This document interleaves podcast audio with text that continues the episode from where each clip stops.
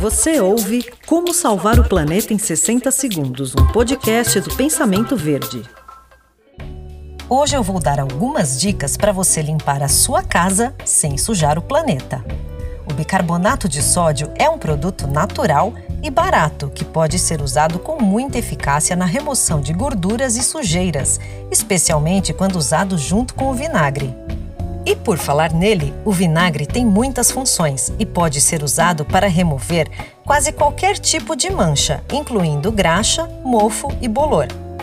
Uma dica é adicionar algumas gotas do seu óleo essencial preferido para neutralizar o cheiro característico do vinagre.